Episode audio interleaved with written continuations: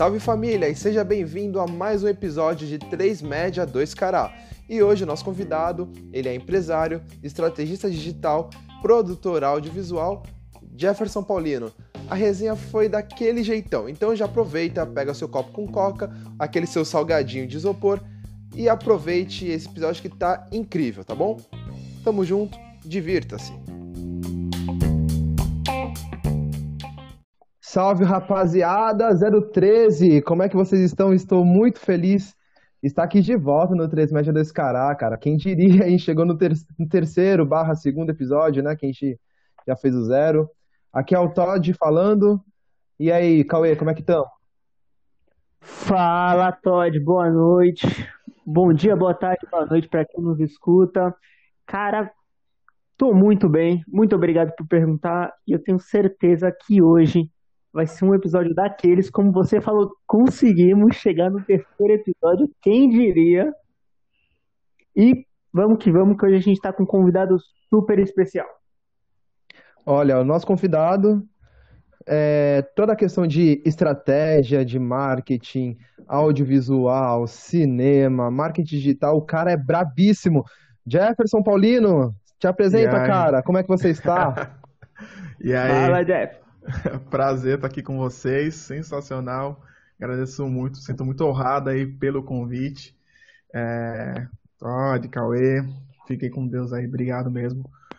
É isso, eu trabalho nessa área, né? Comecei a minha vida na área do cinema, né? Então, desenvolvi toda a minha carreira inicial na parte de produção de vídeo e produzindo filme, já cheguei a produzir até um longa-metragem. E atualmente, além dessas áreas de produção de conteúdo, Estou bastante focado na área de marketing digital, estratégias de lançamento, é, impulsionamento de negócios usando a internet. Então, tem bastante conteúdo para compartilhar nesses mercados aí.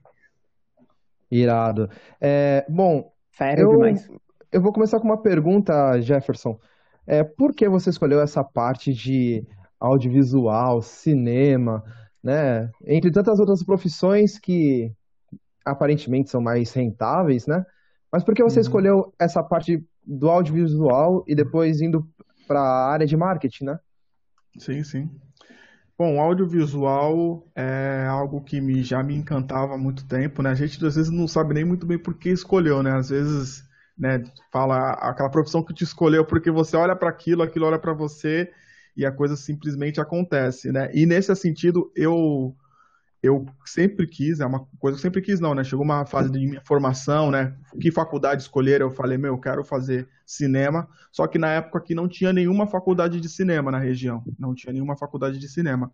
Então eu decidi estudar audiovisual, estudar publicidade, né, para poder me desenvolver nessa área e como publicidade você produz conteúdos, então eu imaginei fazer uma transição de carreira, fazer publicidade e aí né, da publicidade cair para o cinema. E só que no primeiro ano da faculdade, como eu disse para vocês, o cinema me alcançou. Então eu tava, me chamaram para atuar num filme, né? Eu também sou formado como ator, né? É, na parte de produção de teatro, então fiz um técnico de ator em São Paulo. Então me chamaram para atuar num filme e depois que eu atuei nesse filme, é, selecionaram algumas pessoas que participaram do filme para participar de uma oficina de cinema, para aprender a produzir e desenvolver conteúdo audiovisual né, o filme que eu participei foi o longa-metragem Queiro, né, foi gravado na Baixada Santista. É, e aí foi e, e, disso foi, foi nasceu as oficinas Queiro, que é um projeto de formação audiovisual para jovens é, através do cinema. Então eu fiz esse curso e disso que a minha carreira na área do cinema começou a acontecer. Então era um sonho que eu queria, só que eu imaginava participar da publicidade e depois ir para o cinema. Só que foi diferente. Eu entrei no cinema e hoje eu tô um pouco mais da publicidade, mas são coisas que acontecem. Show de... Opa, show de bola, o Jefferson. Cara, é, assim, você falou que participou em filmes. Como é que, como é, que é essa, essa vida, né, no cinema, atuando? Né? Como, é, como é que é, no sentido de, como é que é a experiência de estar lá, atuando num, num filme, né? Ser publicado. Uhum. É, então, é, primeira coisa é muito trabalhoso, né? É um processo muito longo a produção de um filme, né? Eu sei porque eu já, né, hoje, né, o ano passado eu também produzi o meu longa-metragem, né, não como diretor, mas como produtor, mas então eu sei o quanto foi, e no meu processo também não foi diferente. Então, é, eu já tinha atuado antes para a TV, né, para câmera, só que eu fazia publicidade, então eu fazia algumas publicidades em São Paulo, fiz comercial para Vivo, para Prefeitura, Cara, né, TikTok, algumas propagandas. E aí a questão do cinema, para você ter ideia do processo como é longo, eu fiz o teste em julho, me chamaram, me selecionaram para participar do filme só em dezembro, só no final do ano. Por conta do processo de seleção. Foram seis meses de processo de seleção. E depois do processo de seleção, foram três meses de preparação. Eu fiquei três meses ensaiando para atuar no filme. E só depois eu gravei. E foram mais três meses de gravação. E assim, então, assim, é muito trabalhoso. É bem puxado. A gente às vezes pensa, né, que é o cineasta é um cara bom vivão, né? Curte a vida doidado. O ator também é um cara que curte a vida. Impressão, né? É, mas, cara, é muito trampo. É, a, gente, a, diária, a diária tem que começar quando o, o sol começa, porque a gente utiliza a, o sol para gravar, né? Muita coisa acontece no sol. Então tem que sete horas, tem que começar a gravar. Então tem toda uma preparação muito antes, cinco horas você sai de casa para começar a gravar e tem que terminar até as seis, sete horas, que é quando o sol cai, né? Então, é, em média, são 12 horas de gravação. Né? A gente nem sempre grava as 12 horas, né? Às vezes você tem uma cena, menos cenas, então você grava uma parte do dia, mas é bem puxado, principalmente para a equipe. E, e, isso durante três meses, né? Então, às vezes, são três meses mergulhados na, na questão de produção. Então, você realmente se afasta do mundo e fica focado, mergulhado naquilo durante um bom tempo. Por isso que é, é bem trabalhoso. Mas é muito divertido. Você se diverte principalmente com o resultado que você vê depois, né? Então, é muito gratificante. Show. E assim, e que tipo de filme você você participou. Até abrir um parênteses aqui, que o Cauê, ele é. Ele gosta muito dessa parte de, de atuação, né? Ah, é? É, é demais, cara. Temos, um, temos, mais um ator aí? Eu, eu fiz teatro no Campus e eu fiz no Cais, ali na Arena Santos, sabe? Sim, sim. Enfim, fiz teatro na igreja também, ó, ao, longo, uhum. ao longo dos anos e tal. Eu acho sensacional, né? A arte é um negócio que Move a alma. É, sim, com certeza. Eu, eu, o teatro também começou para mim dentro da igreja, né? Então, uhum. aos dos nove, acho que os nove anos eu já comecei a atuar dentro da igreja que eu frequento. É, a coisa foi foi se profissionalizando conforme o tempo foi passando, até os 17 anos que eu decidi fazer um curso de cinema. Que eu decidi fazer um curso de teatro profissional. Já tinha atuado bastante aqui na região, só que, né, sendo claro, Aqui na região falta um pouco de profissionalismo para a área de teatro. Eles têm muita dificuldade em desenvolver projeto, em é. levantar recursos para que todo mundo seja remunerado. Então eu busquei em São Paulo para que eu pudesse realmente me profissionalizar. E a minha ideia no teatro inicialmente era focar é, dentro da igreja, que é onde eu gostava de atuar, participava da parte de atuação, e Sim. fazer dublagem era um outro sonho que eu tinha. Eu queria me formar como ator para receber o registro profissional, porque uma coisa que eu queria bastante fazer era dublagem. Caraca. Eu não cheguei nisso, porque o cinema me sequestrou. Mas era o caminho que eu ia seguir na parte de, do curso de teatro que eu estava fazendo. Eu fiz o Teatro Escola Macunaíma, em São Paulo. Então, Nossa, já escutei, já escutei falar. Eles são bem famosos, sim, inclusive. São, é uma ótima escola. É uma ótima aqui, escola, foi muito aqui, bom. Aqui em Santos a gente tem a, a mais famosa que é o Teatro Guarani, né? Que eles fazem todo o curso técnico, dura três Sim, anos de duração. É muito bom aquele curso também. É um curso muito bom. Se eu fosse fazer aqui em Santos, com certeza eu faria ali. Apesar de ter o SESI, que tem bastante nome, mas acho que o Guarani ele é mais prático. Então, acho que ali vale muito a pena. Então foi isso, entendeu? Então eu acabei me desviando da publicidade, me desviando do, da dublagem, que eram as duas coisas que eu tinha em mente fazer, e aí acabei indo para a área do cinema. Mas foi bem bacana, assim. Foi uma decisão que eu tive que tomar. Eu tive um momento na minha vida que eu tive que decidir, porque eu recebi uma proposta para poder atuar em uma peça em São Paulo, uma peça profissional, um infantil, de um rapaz que tinha estudado comigo lá no Acunaíma. um dos, um dos atores tinha saído, eles iam sair em turnê, eles precisavam de um ator e o cara falou: Meu, é o teu perfil e tal, tal, tal. Queria muito que você participasse. Mas eu tava a cara do cinema na minha mão. Eu falei: Meu, eu tive que escolher. Ou ia fazer essa parte desse infantil, ou ia continuar na área do cinema. E eu escolhi pelo cinema. Tomei uma decisão ali, eu lembro desse momento. Eu tomei essa decisão. E aí, a partir daí, fui embora. Mergulhei no cinema e não me arrependo. Foi muito bom. Muito bacana. É, eu já tive algumas oportunidades de ver o, o, Jefferson atuando e realmente ele tem a capacidade de emocionar. Cara é brabo. cara, cara é brabo. Mas é, falando sobre a, as oficinas Quero, a, a oficinas Quero é, é, bem famosa aqui, né? Pelos, pelos é, curtas metragens, é, se não me engano, chegou a ganhar alguns prêmios, né?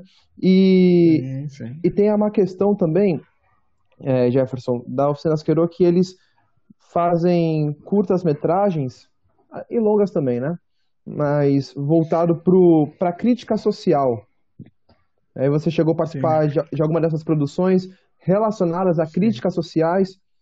E aí o que, assim, o que você pôde perceber porque, assim, uma coisa é você escutar no jornal, ou ver nas redes sociais, reclamações diversas sobre o, um outro lado, é, um mundo que talvez a gente não conhece, né?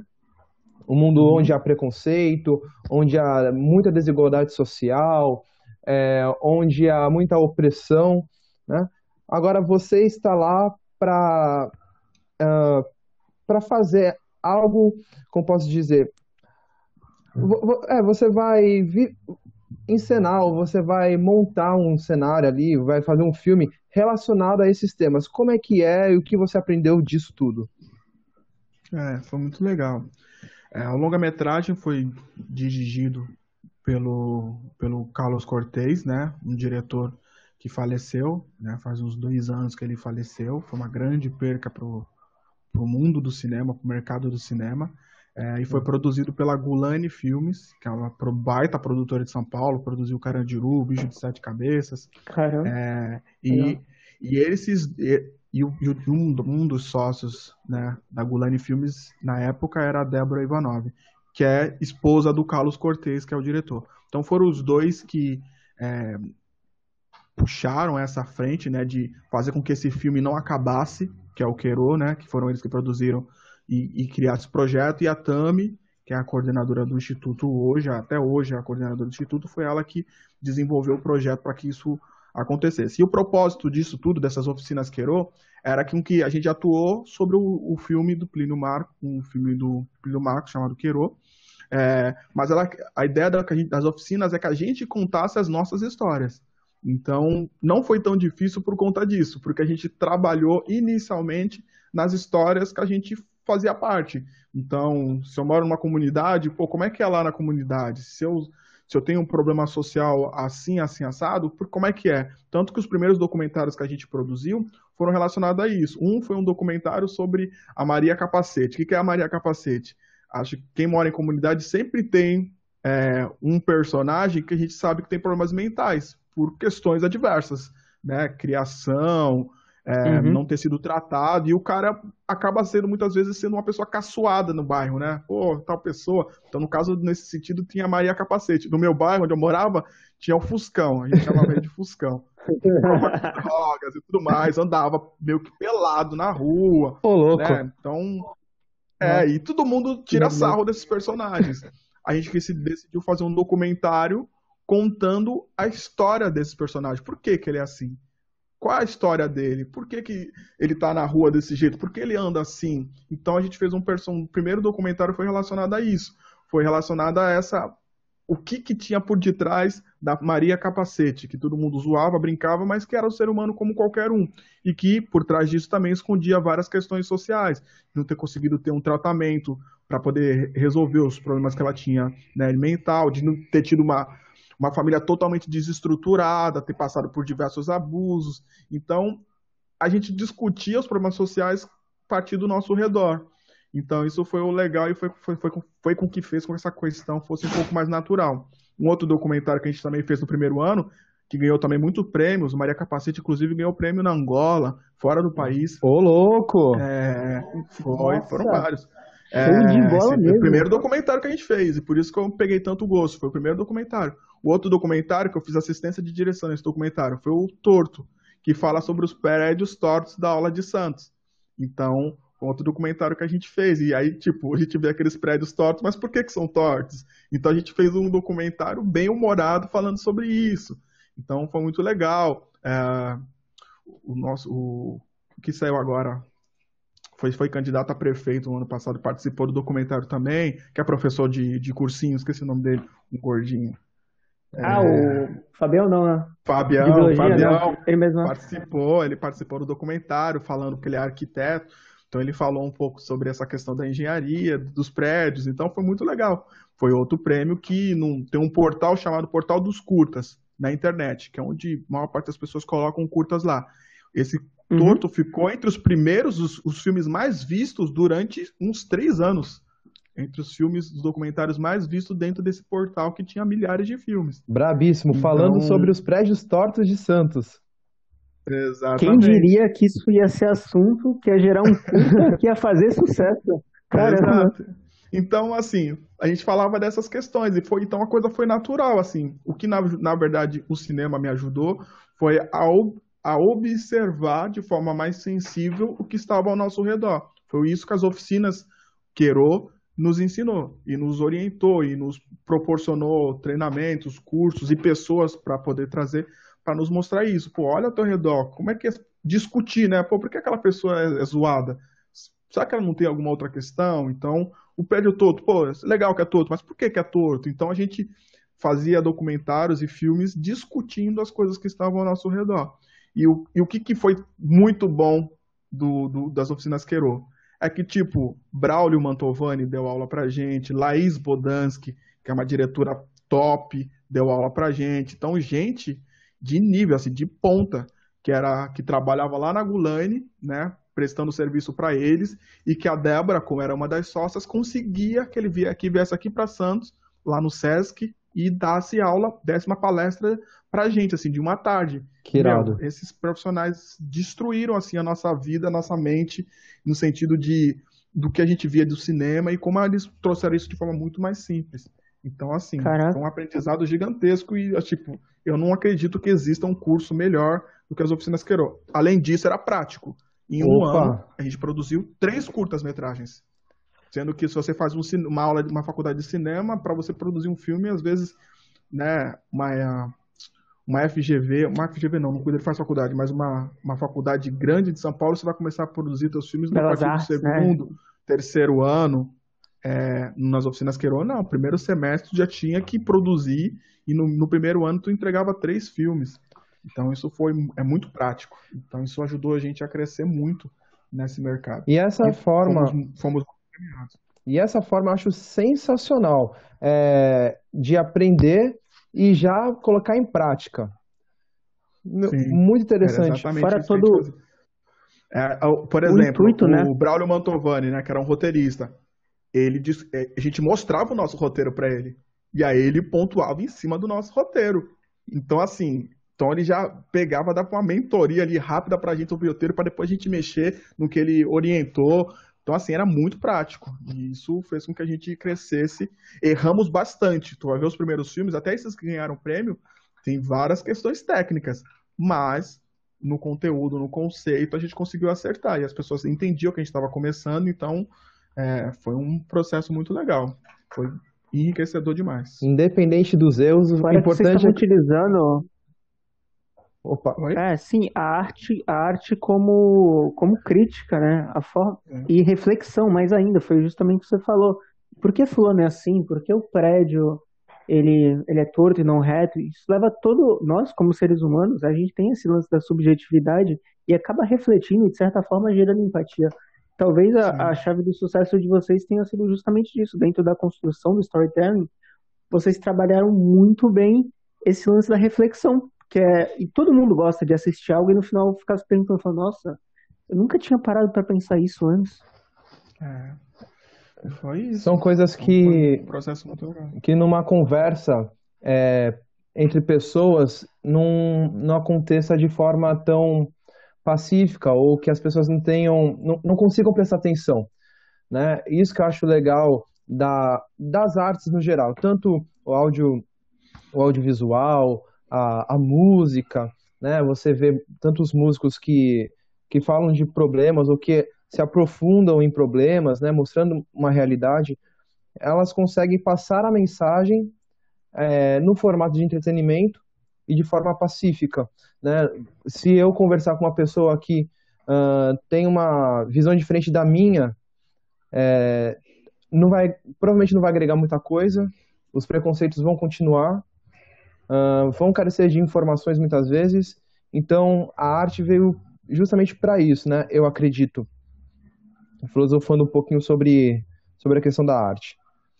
E, bom, aí depois você passou o Oficinas Queiro, né, como antes é. atuando, né, ou participando ali nas oficinas.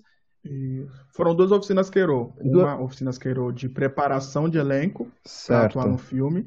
Uhum. Depois eu fiz as oficinas Queiro para produção audiovisual. Então essa foi a segunda oficina Queiro. E, a... e aí, Opa. partindo disso, aí que eu fui passou, foram são dois anos, é a turma básica e a turma avançada. A gente produziu o filme no primeiro ano e produzimos mais, um, mais, mais alguns filmes no segundo ano também. Só que a gente percebeu que só produzir curta-metragem não dá dinheiro. Né? não, não sustenta ninguém. Curta-metragem não tem nem prêmio em dinheiro em festivais. É muito raro um festival que dá prêmio. A gente estava ganhando vários prêmios, eram sempre prêmios legais, só ganha um troféu. Dinheiro que é bom, nada, né? Então você teve um maior trabalho e você não tem muito recurso financeiro para recompensar o teu esforço e a tua dedicação para a produção daquilo. Exato. É, então, nesse sentido que a gente, que eu e mais quatro pessoas lá das oficinas Queiro decidimos abrir uma produtora, que a gente chamou de Queiro Filmes, que é a produtora para a gente continuar produzindo cinema, que é algo que a gente gostava, mas a produção de filmes comerciais, que é o que efetivamente sustentava para a gente produzir institucionais, produzir publicitários, coberturas de evento, que é o que efetivamente pagava a conta, né? Que fazia com que a gente conseguisse ter uma sustentabilidade naquela ação que a gente estava realizando. E, e deu certo. Assim, não deu certo no começo, tanto que dos cinco sócios, acho que no terceiro ano já no, já no terceiro ano da produtora já tinha menos dois, acho que no quinto ano da produtora já eram. Só era eu e mais uma pessoa. Eu e a Érica, minha sócia.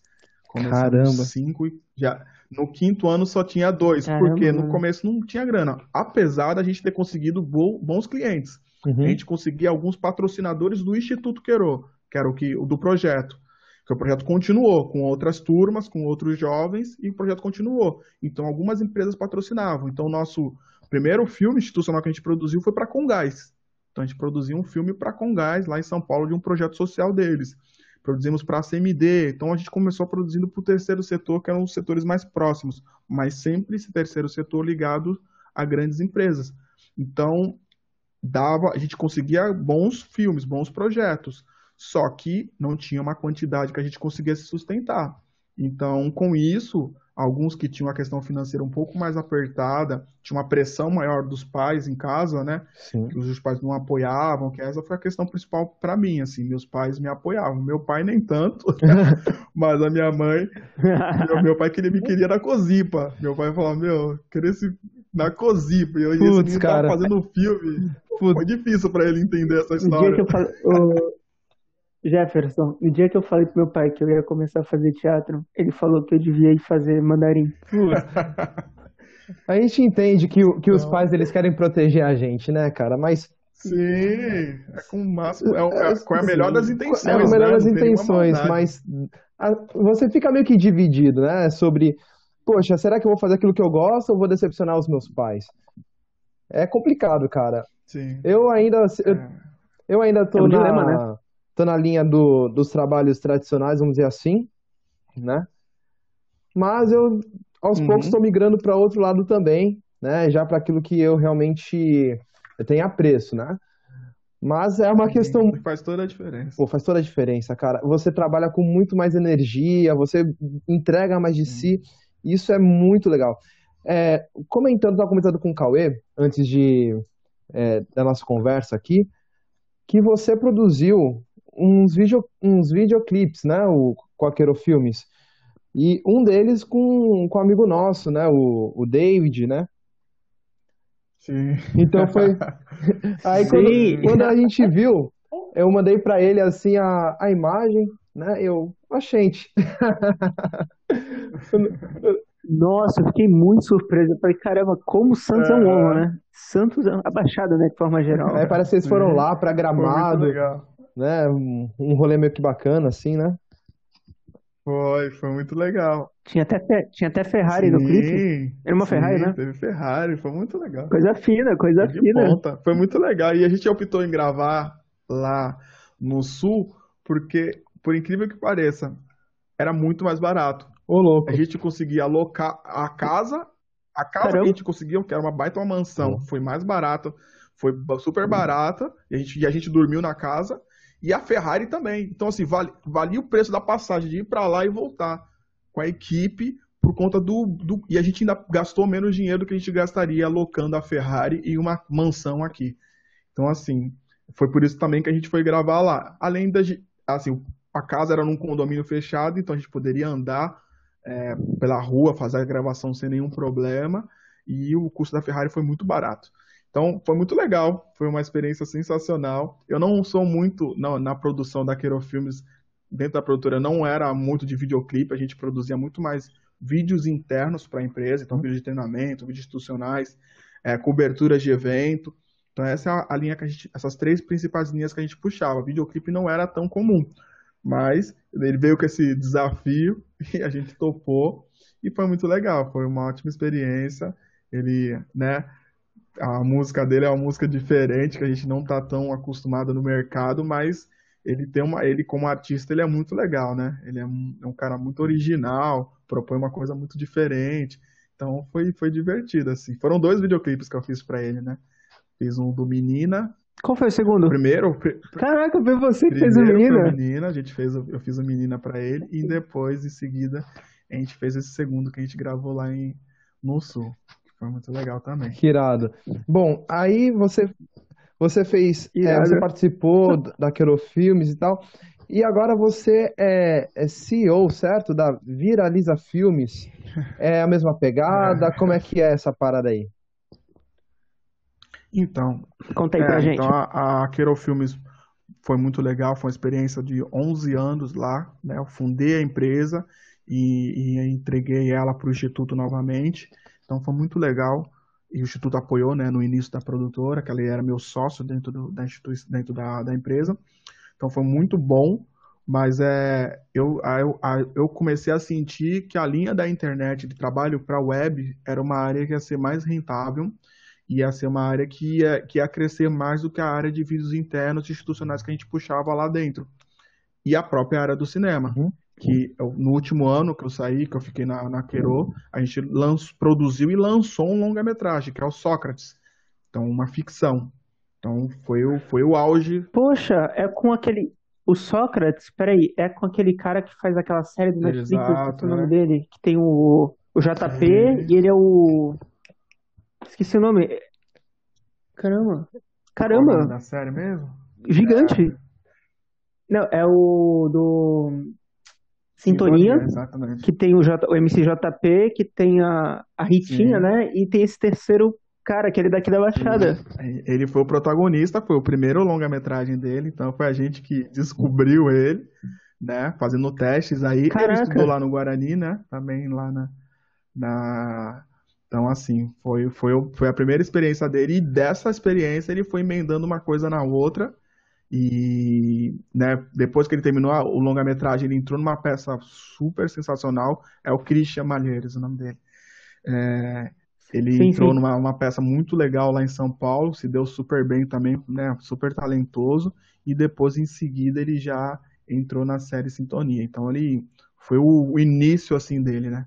É o Nando, acho que ele fazia lá dentro do, Sim, sim, é o Nando. Então, foi muito legal. É, foi, foi, foi um longa-metragem, foi meu primeiro longa-metragem em ficção, junto como produtor, né? Fui co-produtor. A gente entrou principalmente na área de pós-produção do filme, Então fizemos a pós-produção com os caras top no mercado de cinema, né? A gente conseguiu editar e valores do governo para poder investir nesse projeto e foi muito bacana. Então encerrei, na minha opinião, com chave de ouro minha atuação lá no Queiro. Mas eu sentia que a internet era uma área mais rentável, né? Lembrando que o objetivo da produtora é me sustentar, né? Pagar, me viver bem, Sim. mas e produzir cinema, mas também me sustentar. Então, eu achei que eu poderia abrir uma nova produtora, puxando um pouco mais para a da web, que é uma linha que não é tão forte lá no Queiro, e continuar produzindo filme, que é o que eu também continuo fazendo hoje.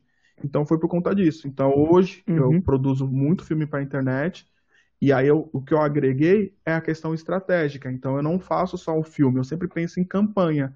Então eu proponho, putz, qual é o teu público-alvo? Ah, meu público-alvo são, são jovens. Então eu estudo o público-alvo, tento entender o que, que eles querem assistir de conteúdo que, tem, que é relacionado à sua marca e a gente produz conteúdos relacionados a isso, tanto ao canal do YouTube, tanto na rede social, e a gente tem um aporte da questão também do impulsionamento. Então, né, inclusive o Everton, irmão Todinho, que é um dos grandes parceiros meu nesse sentido dos impulsionamentos, a gente produz impulsionamento para poder fazer com que esse conteúdo chegue aos clientes, porque eu estava sentindo isso é, na Quero. Eu produzia filmes muito legais, só que eles não chegavam no cliente, porque as pessoas não sabiam postar, não sabiam se relacionar com a internet.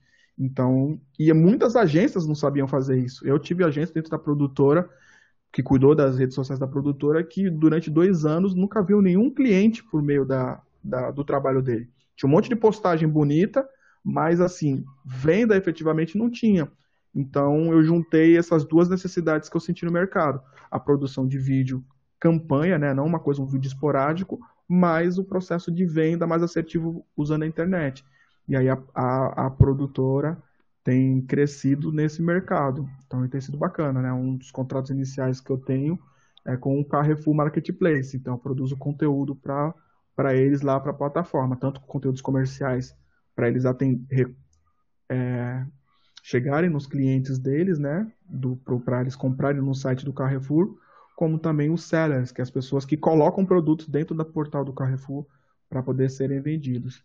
Então, eu produzo conteúdo em web para esse, esse cliente. E eles que vieram para mim. Eles chegaram para mim com um problema e eu propus a solução. Cara, esse, essa questão do marketing digital que você entrou, para mim, nos dias de hoje, é muito oportuno. E uma coisa que você falou que é muito importante que é o posicionamento. É, não sei, talvez é, antes, né, quando você estava na Quero, que eles faziam coisas muito bonitas, só que talvez eles não tinham os recursos ou a, a, a forma correta de se posicionar no mercado, vamos dizer assim, né?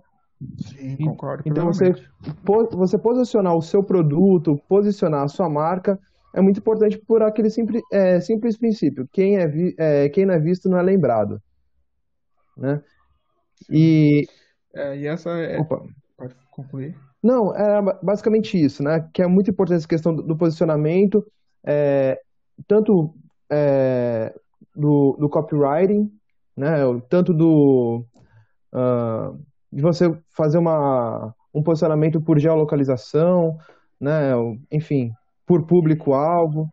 É, a gente, exatamente foi essa questão lá no Queiro, porque a gente ainda era muito vinculado ao projeto social, na imagem. Então, chegou um momento em que as pessoas nos contratavam por conta disso. Poxa, vamos ajudar o projeto e tal. Só que nisso a gente conseguia contratos. Uhum. Só que chegou uma outra etapa, que, meu, que crise, né? Aí as pessoas queriam contratar a gente com o objetivo de pagar mais barato. E aí que começou a não ser tão rentável, entendeu? E isso, obviamente, é culpa de posicionamento, porque profissionais a gente era. Qual outra produtora aqui na região produziu um longa-metragem? Que outra produtora ganhou mais de 18 prêmios com os conteúdos que produziu? A gente já produziu conteúdo para a TV, para o Canal Futura, para a TV Cultura, para o Cine Brasil TV. Então a gente produziu, a gente produziu série com patrocínio da Fundação Telefônica, gravamos ah, tá. em 10 cidades do Brasil. Então, assim, não é? O troféu tá Sim, cheio, hein? Muita coisa, foi muito legal. Foi um processo de, de trabalhos reconhecidos muito legal lá naquele. Né? O próprio Sócrates, ele foi indicado para o prêmio do, do Oscar do filme paralelo, o filme de baixo orçamento. Foi em Los Angeles o festival e a gente recebeu quatro indicações com Sócrates. De melhor ator. Eu lembro. Chris, eu, O Christian, melhor produção, né? Que aí entra eu, que é a melhor produção, melhor roteiro e melhor direção. A gente ganhou de melhor direção, mas fomos indicados em quatro prêmios num festival que é o Oscar do filme de baixo orçamento. Fora isso, fora diversos outros prêmios que ganhou em outros lugares do Brasil. Então, assim, a gente teve muitos prêmios, muito reconhecimento. Só que por não saber posicionar isso muito bem, é, a gente ainda era muito vinculado ao projeto social. A gente não, não se divulgava da forma correta. Então as pessoas, por mais que a gente tivesse tudo isso, a gente não externalizava da forma correta e isso gerou esse problema de identidade. As pessoas não viam a gente como uma produtora de cinema, e sim como uma produtora de jovens de projeto social. Que isso foi lá há mó tempão, há dez, lá 10 anos atrás. Mas a gente tinha esse problema de comunicação. É, questões até internas, né? Para o Instituto era mais interessante nos divulgar dessa forma, porque isso gerava mais recursos para eles, se nos divulgar dessa forma, e para a gente, a gente não era tão interessante. Então, esse conflito até foi um dos motivos da saída, uhum. é, porque não tava, essa comunicação não ficava tão clara. Então, essa questão do posicionamento faz toda a diferença. Você falar qual é o teu diferencial, posicionar os teus prêmios, isso faz com que você realmente ganhe reconhecimento e seja uma autoridade. Hoje ninguém quer contratar um mais ou menos, e nem um faz tudo. Eu quero o especialista em tal coisa. Exatamente. Então, eu me especializei em filmes para web, para rede social. Então, eu com esse reconhecimento eu trabalho e sou bem remunerado por isso. Se eu sou um generalista, faço de tudo, eu acabo entrando numa competição aí e me perco, né? Geralmente eu perco por conta disso. Até a questão da própria identidade, né? Você falou do generalista, como ele não faz tudo, ele não sabe o que ele faz, né? O famoso é, sabe um pouco de tudo. É, eu né? lembro da frase no final, do, do Jacan, num, naqueles episódios do. Como é chama? Pesadelo na Cozinha.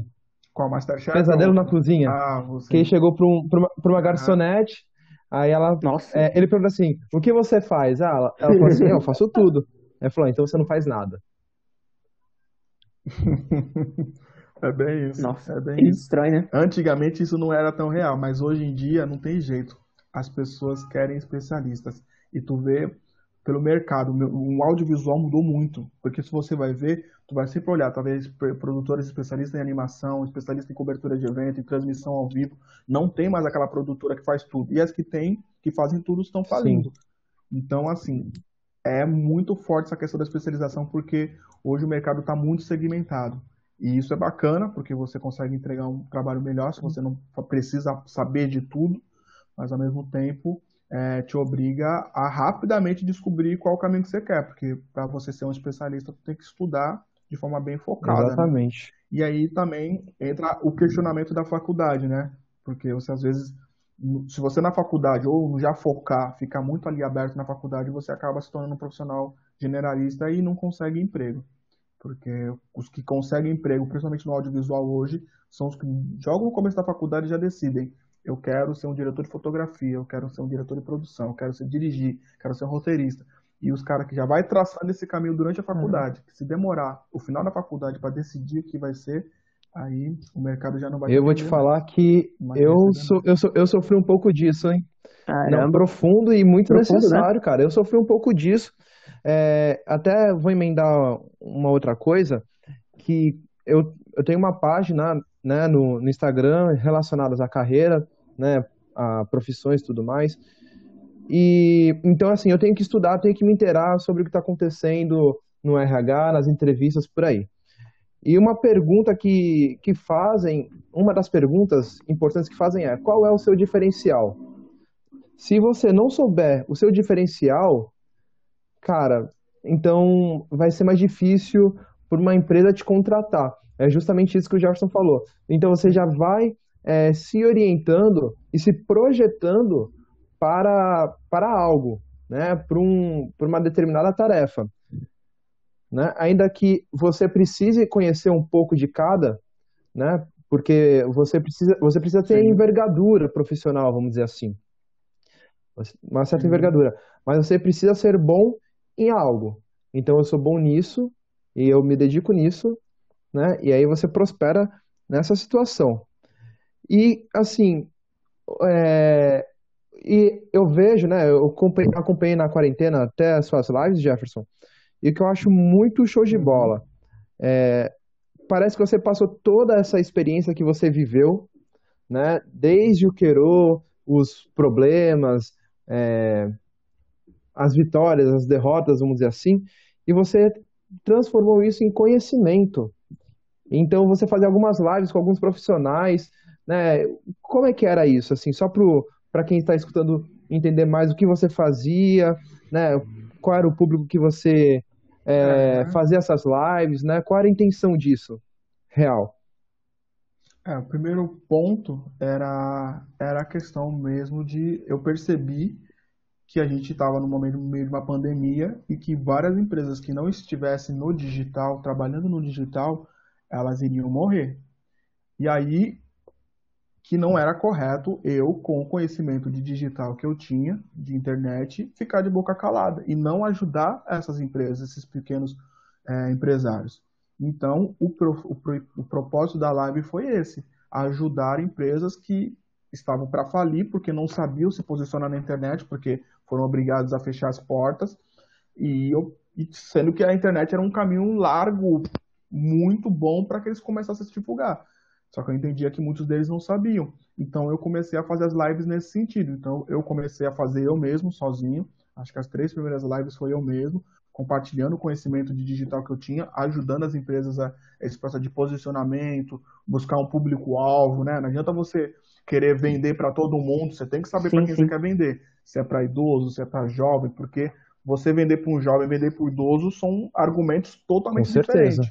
O idoso compra por um motivo, o jovem compra por outro motivo, totalmente diferente. Então você não pode se comunicar da mesma forma. Então, passando um pouco sobre isso, e aí eu depois eu comecei a perceber, cara, tem muita gente ao meu redor que também pode contribuir, e mais do que eu em alguma área específica, pensando naquela questão dos Exato. especialistas. Então eu, foi aí que eu chamei o Fábio Capellini, que foi meu professor na faculdade lá no Santa Cecília, que ele é, manja muito de transmissão ao vivo, então para falar sobre live, sobre esse processo de transmissão ao vivo, foi aí que eu fui chamando pessoas que eu senti que são especialistas uhum. em alguma área que podem ajudar essas pessoas a se desenvolverem. E foi aí que começou a vir. Então, esse foi o principal propósito, assim, ajudar pessoas que estavam no meio da uma pandemia, sem muito saber, sem como saber o que fazer, e fazer com que essas pessoas é, recebesse algum tipo de conteúdo que lhes desse uma direção. E foi muito legal, assim. Foi muito legal por quê? Porque 90% dos profissionais que eu peguei nunca tinha feito uma live. Então, assim, foi muito legal tirar, essa, tirar a visibilidade deles da internet, porque eles nunca fizeram uma live e eu fui convidado. Foi a primeira pessoa que convidou eles a fazer. Então, foi muito legal. E o que, que é legal, assim, mais de tudo, vários deles é, tinham muito conteúdo, só que eles não estavam fazendo isso. Então, o Fábio Capellini, que é um professor meu monstro, estava sem fazer nada na internet e hoje tem lá o, a rede social dele está super ativa e ele estava meio que parado sem trabalhar e por conta das, das postagens dele ele voltou para o mercado dele de transmissão Perfeito. ao vivo, que estava meio que fora. Foi muito legal. Uma mulher, uma, a segunda que eu chamei foi a dona de um restaurante aqui da região do Tabernáculo, a Cris. A, a Cris ela, Toquei é, lá, cara. Hoje ah, tá sim. trabalhando com tráfego. Nunca tinha feito uma live na vida. Hoje tu vai lá na rede social dela, tá lá. Tráfego. Ela é profissional. Que que é isso, tráfego, cara? Tipo, nunca tinha. É, tá, tá, ganhando então, dinheiro, assim, velho. Nossa. Isso, é, e são vários, não foram só esses, foram vários outros que utilizaram essa primeira oportunidade que eu chamei. E só que eu pensei que eles estavam abençoando as pessoas, na verdade, eu ajudei eles e eles, meu, despontaram com essa questão da internet, da web e continuaram compartilhando conhecimento. Porque foi muito legal das lives que era assim, o feedback da galera, assim. O pessoal ouvia, falava, meu, caramba, nossa. Eles... E aí as pessoas que davam a entrevista comigo, para mim, elas não tinham ideia do quanto o conhecimento delas era necessário, do quanto as pessoas precisavam do conhecimento que elas tinham. Então elas eram impactadas pelos comentários das lives e falavam, meu, e não conseguia mais calar a boca. Falar, meu, tem que continuar falando. Eu vi que as pessoas continuam precisando, eu vi que uma necessidade. Então foi muito legal, assim. Então foi. O propósito inicial foi ajudar as pequenas empresas que estavam sem saber mexer na internet. Eu sabia que eu poderia ajudar nisso. Mas no final, meu, foi um processo de desbloqueio de um monte de gente que nunca tinha feito nada na internet, começou a fazer e começou a voar. Tem gente aí que tá super bem, voltou pro mercado de trabalho, assim, muitas coisas legais aconteceram. E um outro ponto para mim foi muito importante das lives, que também não vou negar que era um dos meus propósitos, inclusive quando eu pensava em convidar pessoas, era a questão de networking. Então, eu tive a oportunidade de fazer live com pessoas fora do país, nos Estados Unidos, no México, e assim, são pessoas que eu não conhecia. Nossa, que... Foram indicações de pessoas que eu chamei para entrevistar. Então, foi uma oportunidade imensa de ampliar meu network com pessoas que estavam muito distantes de mim. Então, foi muito bom, assim, também nesse aspecto. Assim, hoje eu tenho uma rede de contatos muito legais, de grandes empresários, pessoas que... Tra... O do México que eu conheço é o, é o diretor de marketplace da Walmart lá no, no México. Irado, cara. O outro tem uma agência que atua no México, no Brasil e nos Estados Unidos. E, pô, meu amigo, Bravo cara, manda mensagem, falar um com o outro. Então, assim, foi uma oportunidade de network também que foi muito legal para mim, que eu aprendi muito com o conhecimento deles e com a amizade que foi criada em cima disso, porque criava um vínculo, não tinha jeito. Depois que os caras participavam da live e eram impactados com aquele monte de gente ansiosa por ouvir eles, eles ficavam, meu, eu marcava a vida deles, entendeu? Os caras não me esqueciam mais, porque caramba, foi o cara que me chamou pela primeira vez fazer uma live e, cara, me despertou um monte de coisa. Então, assim, eu sabia o que eu queria fazer, mas acho que Deus, ele tinha, ele tinha coisas muito maiores, eu não tinha ideia do, da, do que, que seria aquilo na vida das pessoas que eu chamei para participar e das pessoas que, que assistiram. Várias pessoas também deram feedback, botaram em prática o que foi proposto ali, e, meu, estouraram de venda com seus produtos online. Cara, é, é disso. Legal, assim. um é disso que eu falo sempre que eu posso, cara. Gerar valor. O que você fez foi gerar valor. Você quis gerar valor às outras pessoas, tanto para quem ia assistir as suas lives, e você acabou gerando valor para as pessoas que você convidou.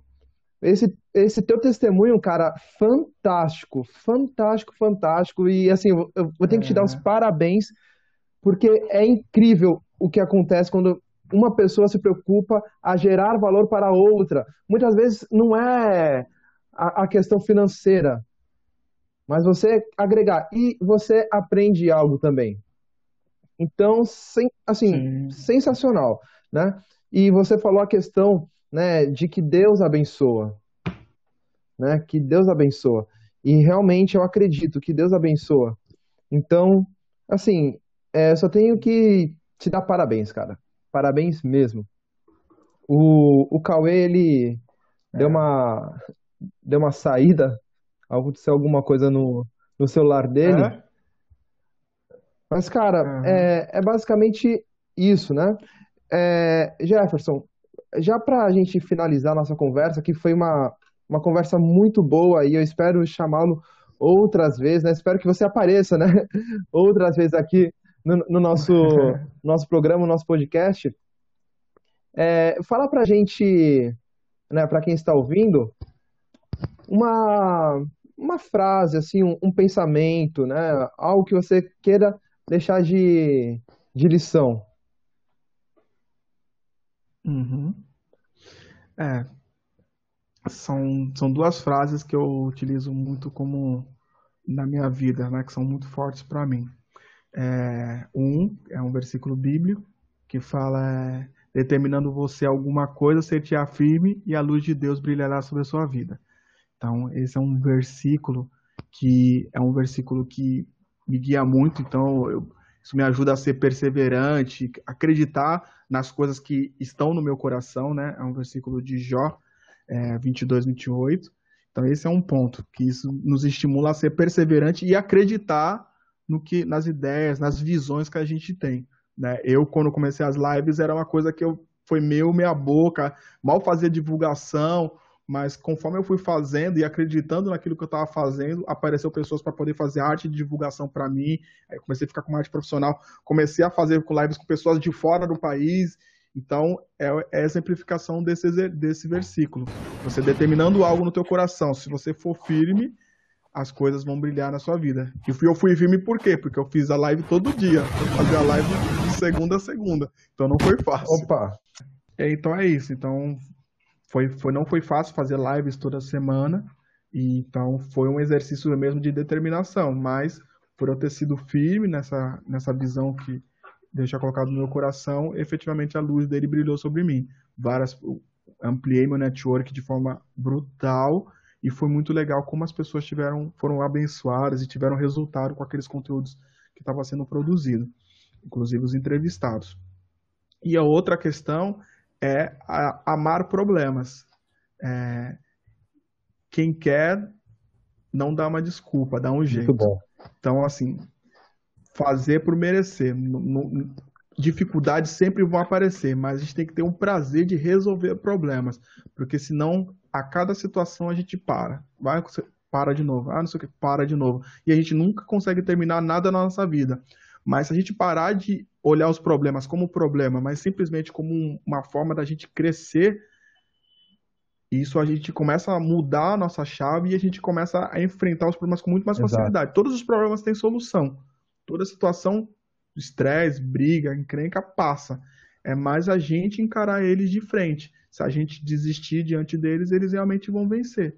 Então, amar problemas e enfrentar os problemas de frente faz toda a diferença para que a gente consiga é, crescer e se desenvolver.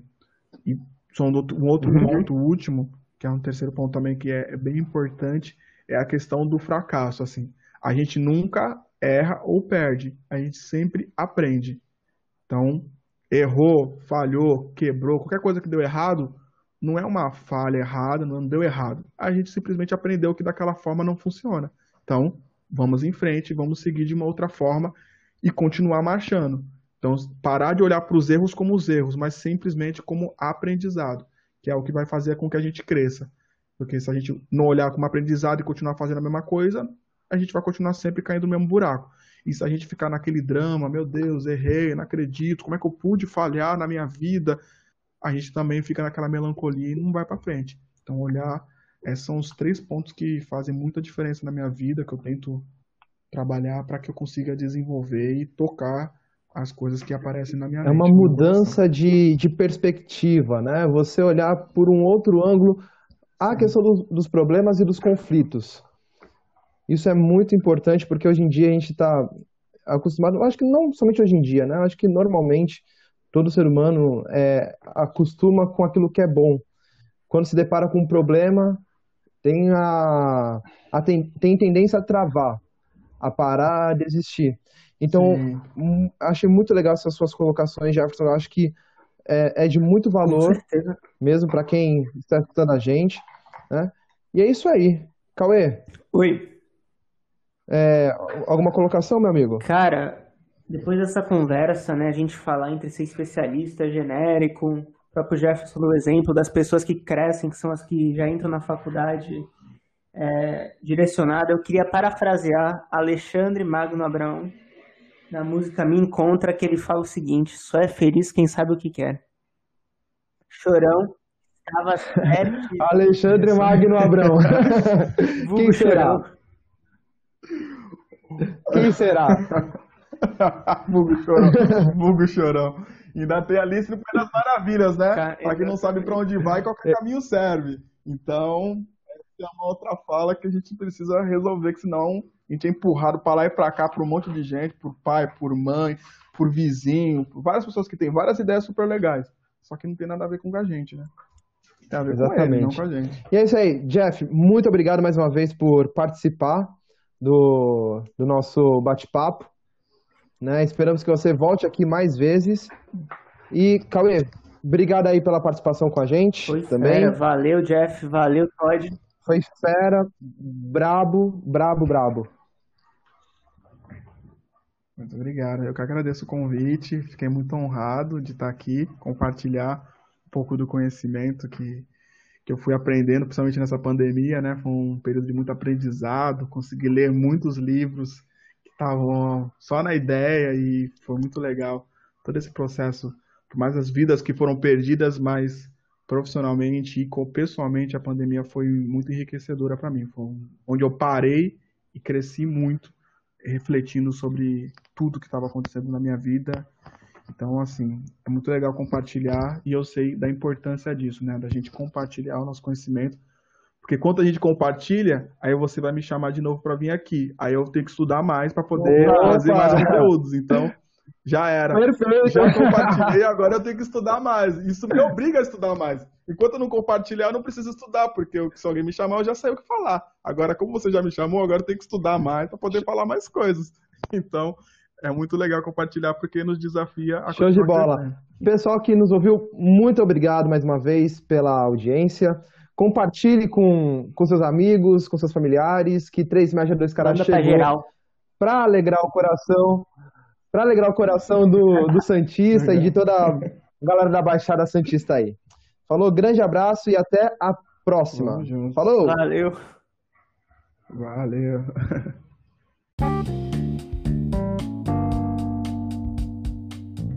E este foi mais um episódio de 3 Média 2 Cará e que conversa sensacional, não te falei? É, então, faz o seguinte, ó, segue a gente nas nossas redes sociais, ok? Instagram e Twitter 3 média 2 cará, sem plural. 3 média 2 cará, ok? Ali a gente vai estar informando é, os novos episódios e a gente quer interagir um pouquinho com vocês. E espalhe o link do Spotify para os seus amigos, para os seus pais conhecerem o nosso trabalho, ok? Tamo junto, até o próximo episódio. Valeu!